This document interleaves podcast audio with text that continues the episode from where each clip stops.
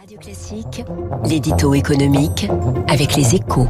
Et donc, avec Étienne Lefebvre. Bonjour Étienne Lefebvre. Bonjour Bernard. Et merci d'être là en studio avec nous en cette dernière journée de 2020. À qui ont le plus profité les réformes du gouvernement? Eh bien, le ministère des Finances vient de publier, là, en cette toute fin d'année, une note du Trésor qui montre que les bas salaires ont été particulièrement choyés. Est-ce que, selon vous, Étienne, l'argumentaire tient la route?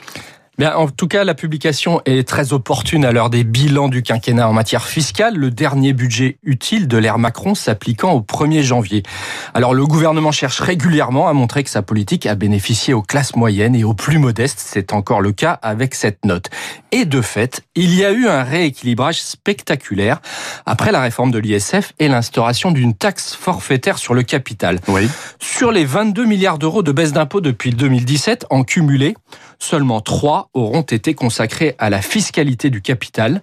L'essentiel a concerné la suppression de la taxe d'habitation pour les 80% les moins aisés et en réalité les classes moyennes, puisque les plus pauvres en étaient déjà exonérés. Autre gros morceau, la baisse de 5 milliards de l'impôt sur le revenu en réponse à la crise des gilets jaunes, qui a ciblé les premières tranches. Et puis, à côté de l'impôt, il y a eu le doublement de la prime d'activité, Mmh.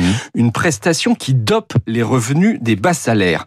Pour un célibataire au SMIC, l'aide a ainsi grimpé de 100 euros par mois, d'où les gains de pouvoir d'achat mis en exergue par le Trésor depuis 2017, de 130 à 270 euros par mois et par foyer, selon la composition des familles. Une incitation en outre à la reprise d'activité sans augmentation du coût du travail. Bref, une bonne réforme. J'imagine que puisqu'il y a tant de gagnants, il y a aussi des perdants. Qui sont-ils? Principalement les retraités aisés avec la hausse de la CSG, souvenez-vous. Et puis, ils payent toujours pour certains l'impôt sur la fortune immobilière. Bien sûr. Et puis, les classes moyennes supérieures en général ont été, disons, les moins gagnantes. Jusque-là, en tout cas, puisque c'est la principale nouveauté de 2021, la suppression de la taxe d'habitation va commencer à bénéficier aux 20% les plus aisés à hauteur d'un tiers, un geste à 2,5 milliards d'euros tout de même.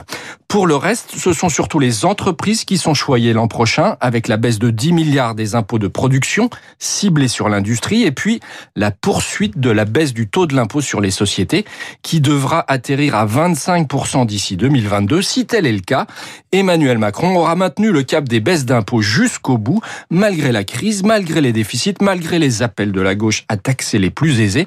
Une constance remarquable qui n'empêche pas une majorité de Français d'anticiper des hausses d'impôts futures. Mais ça, sauf séisme, ce sera un débat de 2022. Eh bien, écoutez, vos propos m'ont donné du grain à moudre, comme on dit, du grain à moudre pour euh, mon interview de Nicolas Bouzou, qui va se dérouler dans un petit instant. Merci beaucoup, en tout cas, Étienne Lefebvre. Vous revenez dans les spécialistes tout à l'heure, dans une petite demi-heure avec Emmanuel Faux. Il est 7h17 exactement. Nicolas Bouzou dans un court instant. Bernard Poirette.